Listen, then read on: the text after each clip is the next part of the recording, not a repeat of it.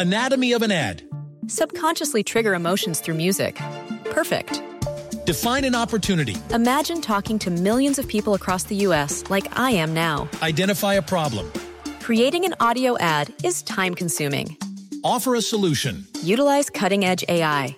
Imagine creating all that in under 30 seconds. Well, we did to create this ad. To learn more about AI in the audio industry, download the white paper from audiostack.ai. Ciudadanos informados, informando. Este es el podcast de Iñaki Manero, 88.9 Noticias. Información que sirve. Tráfico y clima cada 15 minutos. Como cada 15 días, un libro que siempre nos, nos mueve, nos conmueve, nos reta, eh, nos hace leer. Bueno, no el libro, sino la persona que nos invita y nos platica de una manera tan sabrosa todas estas recomendaciones de lectura. Aquí está, como siempre, como, como cada 15 días, la doctora Tamara Trotner, maestra en apreciación y creación literaria, doctora en investigación y creación literaria y escritora, porque ya algún día vamos a platicar de su novela que seguramente ya están viendo en todos lados. Nada más que yo sí me quiero reservar, mi querida Tamara, y te lo digo así abiertamente, esa plática para cuando podamos eh, estar así, como dicen los franceses, tete a tete, y poder cotorrear de manera agustísima, muy sabroso, tu, tu, primera novela, Tamara. ¿Cómo estás? Muy bien, Iñaki. Yo de acuerdísimo contigo que sea en carne y hueso esta presentación, pero por lo pronto seguiremos recomendando otros libros. Perfecto. ¿Qué nos tienes para leer este fin de semana? Mira, te ten, les tengo un librazo que de veras les recomiendo muchísimo. Héctor Abad Faciolince es un escritor colombiano que escribió esta novela El olvido que seremos eh, en 2005. La novela ya se ha reimpreso muchísimas veces, lleva más de 40 ediciones, más de 200 mil ejemplares vendidos nada más en Colombia, es ya un fenómeno de culto y es un libro extraordinario porque a pesar de ser una novela, es como una biografía novelada, pero muy, muy apegada a hechos reales, Iñaki. Eh, es la historia de este médico Héctor Abad Gómez, el papá de Héctor Abad Faciolins, el escritor, a quien matan en 1985, eh, pues un, no, perdón, en 1987 unos sicarios. La, la historia es entrañable porque este escritor eh, nos dice a lo largo de, de la novela, nos va diciendo cómo ama a su papá, el amor incondicional y absoluto y desde ahí ya es un tema distinto, ¿no, Iñaki? Porque pues estamos como muy acostumbrados hasta en los en la antigua Grecia y todo esto hemos leído con Kafka y todo donde el papá es como una figura autoritaria, eh, a veces pues un poco eh, el que regaña, el que controla, se relaciona también como a los a los dictadores latinoamericanos. Y, y aquí nos pinta Héctor Abad un padre extraordinario, maravilloso, que a veces hasta se ve como débil porque consiente a sus hijos hasta las últimas consecuencias.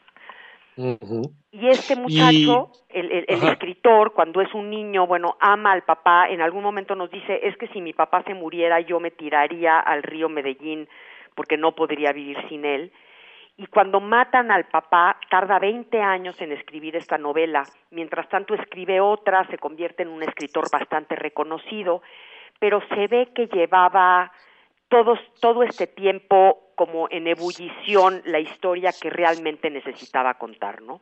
Aquí, tenemos un tema, un tema fundamental dentro de la historia humana, que es el culto al padre, ¿no? Y cómo a veces es muy difícil eh, sacudirse esta imagen de papá y, y cómo muchos de nosotros vivimos a la sombra, a la sombra de papá. Y en muchas mitologías eh, se presentan también varias formas en las que los personajes, estoy hablando justo de mitologías, se deshacen de vivir en esta sombra de papá. Incluso el mismo Shakespeare también abordaba este tema que es verdaderamente eh, antiquísimo, es tan antiguo como, como la naturaleza. Que por cierto, por cierto, hay una, hay una película, hay una película que se presenta en, eh, en festivales eh, El olvido que seremos. En este caso, la novela es de Héctor Abad Faciolince. Eh, doctora, regresamos contigo. Gracias, Iñaki. Pues como decías tú, ¿no? Esto, esta cuestión mítica del padre, que es yo creo que la esencia, ahora sí que la columna vertebral de esta novela, porque presenta un padre totalmente distinto a lo que tú estabas diciendo y a lo que nos presenta como la mitología. Este padre al cual hay que respetar y el que nos va a forjar, pero a base de golpes y a base de, regaños, porque tenemos que ser, pues, hombrecitos, este, eh, ¿no? O, portarnos como mujercitas. Y el padre Héctor Abad Gómez, el padre que, que es la historia verídica de, de este médico, es totalmente lo contrario. Este es un hombre que realmente eh, ama a sus hijos, ama la vida, eh, lucha, su lucha y por lo cual lo matan es porque él sabe que la medicina tiene que llegar a todos y que la injusticia que está viviéndose en Colombia y realmente en todos los países de Latinoamérica y en todos los países eh, pues eh, que tienen dictadores este, no permiten que la medicina, como que donde más se sufre la desigualdad, Iñaki, es en el campo de la medicina, porque ahí sí es una desigualdad que es cuestión de vida o muerte, ¿no?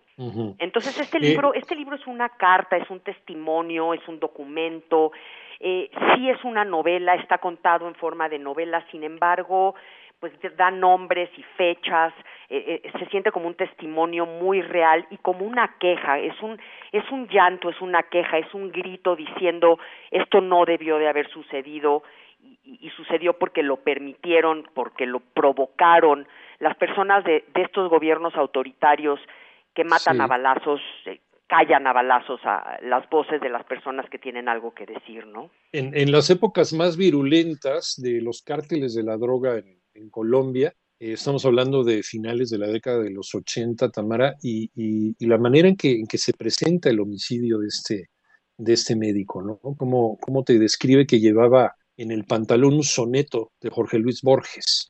Epitafio, era el soneto. Exacto, que empieza diciendo ya somos el olvido que seremos, que es bellísimo, que de hecho hay ahí una especie de pues hay una controversia, no, no se está 100% seguro si es de Borges, pero no importa porque es bellísimo de todas maneras. Este, y sí, porque además sabes, Iñaki, lo terrible de esta historia es un poquito como la crónica de una muerte anunciada.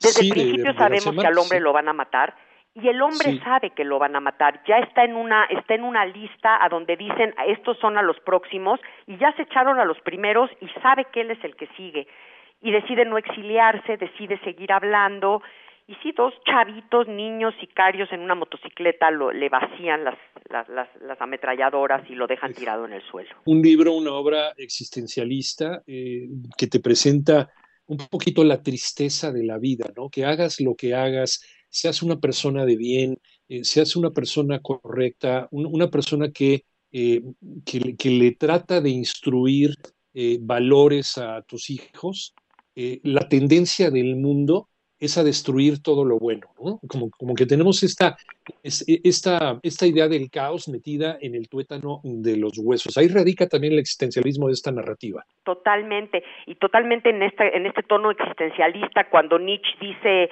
eh, pues, se escribe para sobreponerse a la realidad, eso es exacto lo que, lo que está haciendo Faciolins en esta, en esta novela, ¿no? Está tratando de sobreponerse y lo que dices es que las personas que brillan mucho pues deslumbran a los que son muy pequeñitos y desgraciadamente en estos gobiernos generalmente son muy pequeñitos. Y, que hay, hay, una parte, hay una parte que, que, se narra en esta, en esta obra, dice, la idea más insoportable de mi infancia era imaginar que mi papá se pudiera morir. Que cuántos, cuántos no hemos soñado, cuando, cuando, cuántos que tenemos o que hemos tenido un papá al cual consideramos como nuestro gran superhéroe, ¿no? Estos sueños repetitivos que nos hacía despertar de niños angustiados, bañados en sudor, sobre la muerte de nuestro padre. Era, era la peor pesadilla que podíamos tener en nuestra vida, Tamara. Tal cual, y ese niño así la tiene, y después este adulto que tarda 20 años en escribir la novela, él mismo dice, me saco de adentro estos recuerdos como se tiene un parto o como se saca un tumor. Sí. Es, es, una novela que se nota que fue escrita en con una pluma dolorosísima para tratar pues de exorcizar este dolor tan fuerte y sin duda es una novela catártica porque a todos los que hemos perdido a nuestro padre que siempre hemos tenido esa imagen de nuestro padre, no el padre castrante, no el padre al cual hay que matar porque vivimos en su sombra, como en el caso de las mitologías nórdicas y demás, sino este padre amoroso, este padre que te enseña, este padre que te guía, pues eh, es, una forma también de eh, sacarnos los demonios de la pérdida de nuestro padre y, poder, eh, poder vivir en paz con esta idea de que ya no está entre nosotros, ¿no? Exactamente, exactamente. Y, decir, pues finalmente lo dice él, ¿no? No es la muerte la que se lleva a los que amamos, sino que la muerte no nos los guarda en esta juventud en la que ellos quedaron, en, sea la edad en la que sea que hayan muerto, Y, y dice él, no es la muerte la que disuelve el amor, es la vida este, la que disuelve el amor si no estamos pues ahí, ahí entregados a esta relación padre-hijo o cualquier relación que tengamos. Pues ahí está, es una novela que también es costumbrista porque te, te retrata una parte de, de, finales del siglo XX, una parte salvaje, brutal también de esa Colombia que vivía, decíamos, eh, al, al, en, el, en, la bota del, del, crimen organizado, de los grandes cárteles, del cártel de Medellín, del cártel de Cali, de todos estos eh, grandes varones de la droga que tenían controlado incluso la política de su país y donde sí, efectivamente, al igual que en nuestro México, porque podemos encontrar paralelismos, no sabía si este, eh, saliendo de tu casa no tenías garantía de si ibas a regresar, ¿no? Como le está pasando al protagonista. Esa, esa sensación de miedo, esa sensación de incertidumbre, la vives a cada momento en, la, en, esta, en esta narración. Eh, Doctora Tamara Trollner, como siempre, muchísimas gracias y eh, pues vamos a hacer votos porque esto pase pronto y para que nadie nos vea partir, ¿no? Y podamos platicar de tu novela, como dices, en, en, en, ahí en, carne viva. Me estoy guardando lo mejor para platicarlo contigo. Ahí hay unos secretos que no le he dicho a nadie, Iñaki, solo a ti vas a ver. ya no, ya Perfecto, los que nos muchísimas gracias, mi querida doctora Tamara Trotner. Oye, ¿dónde te encontramos, como siempre? Como siempre, como Tamara Trotner en todos lados, tanto en Instagram como en Twitter, como en Facebook. Ahí estoy y me va a encantar saber sus comentarios. Muchas gracias, doctora. Un abrazo. Un abrazo fuerte, Iñaki. Igualmente, Nadie nos ve partir es el nombre de la novela de la doctora Tamara Troner, que la pueden buscar, ya está en todas las librerías. La primera novela de la doctora Tamara Troner.